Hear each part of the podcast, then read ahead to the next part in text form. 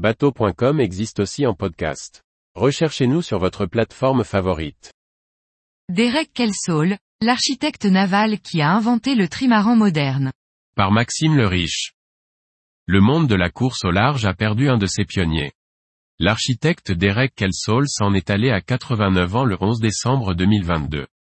Il restera comme l'homme qui a conçu le premier trimaran de course moderne et qui a développé la construction en sandwich.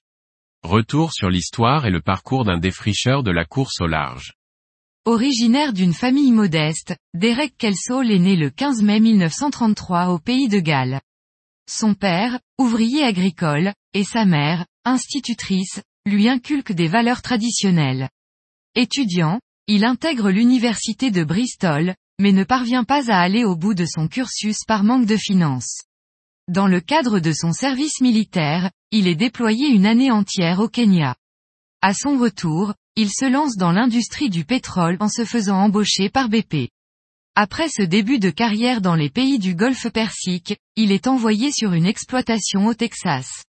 C'est à cette période, dans la mer des Caraïbes, que Derek s'initie à la construction et la manœuvre de multicoques. Disposant pour la première fois de sa vie d'un pécule lui permettant de devenir skipper, il construit un trimaran en contreplaqué de 35 pieds qu'il baptise folâtre.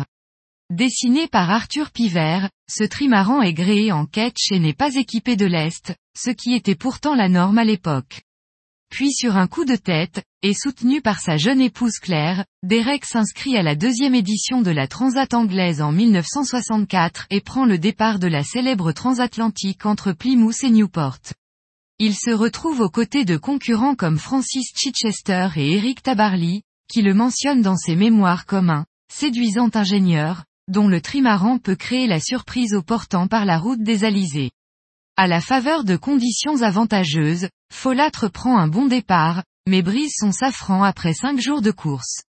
Après avoir réparé à Plymouth, Kelsall reprend la mer et boucle le trajet en 34 jours, alors que Tabarly a passé la ligne d'arrivée en vainqueur après 40 jours de mer. Convaincu du bien fondé et du potentiel d'un multicoque sur une course océanique, Kelsall met à profit sa formation d'ingénieur et conçoit Toria, un trimaran de 45 pieds. Visionnaire, Derek apporte à son multicoque pléthore d'innovations qui vont inspirer la course au large pendant plusieurs décennies. Construit en sandwich sur une base de mousse Rex, Toria possède de longs flotteurs volumineux, reliés à la coque centrale par deux bras parallèles. Sa surface mouillée est réduite, car il navigue sur deux coques quand il est sous voile. Le microcosme des coureurs océaniques est sceptique au lancement de Toria, le monocoque étant encore préféré dans la culture européenne. Tabarly est convié par Derek à naviguer sur Toria lors d'un convoyage au sud de l'Angleterre. À son retour en France, Tabarly est stupéfait par les performances du trimaran anglais et se lance dans la conception de Penduic 4. Mais pour des raisons de culture et de coût, il se tourne vers l'architecte français André Allègre pour dessiner ce trimaran en aluminium d'une longueur de 68 pieds. Kelsall regrettera longtemps de ne pas avoir été sollicité pour ce projet novateur. La technologie de construction en sandwich mousse, développée par Kelsall, intéresse Sir Thomas Lipton, qui le sollicite pour la construction d'un monocoque de 60 pieds pour s'aligner au départ de l'Ostar en 1968. En raison de plusieurs avaries, Derek finira à la cinquième place de cette édition, qui a été remportée par Sir Thomas Lipton. Tabarly et son Penduic 4, victimes d'une collision avec un cargo, devront rebrousser chemin. Au début des années 70, Derek rencontre de nouveaux succès dans la conception de trimaran, avec les lancements de Toria Trifle, Three Leg of Man et Trumpeter qui brillent sur les régates anglo-saxonnes. En 1973, il construit pour Sheblize le Great Britain 2, qui est le plus grand bateau en composite de son époque. Dans les années 80, tous les coureurs océaniques se tournent vers le trimaran.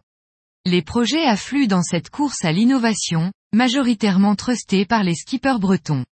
Face à la mainmise des Frogies, Kelsall dessine un trimaran de 52 pieds, VSD, avec lequel Eugène Riguidel et Gilles Gainet ont remporté la Transat en double Lorient les Bermudes-Lorient en 1979, devant Marc Pajot et Éric Tabarly. Fort de ce succès, Riguidel maintient sa confiance dans l'architecte anglais en lui commandant un trimaran géant de 93 pieds, William Saurin, qui est le plus grand trimaran du monde à son lancement.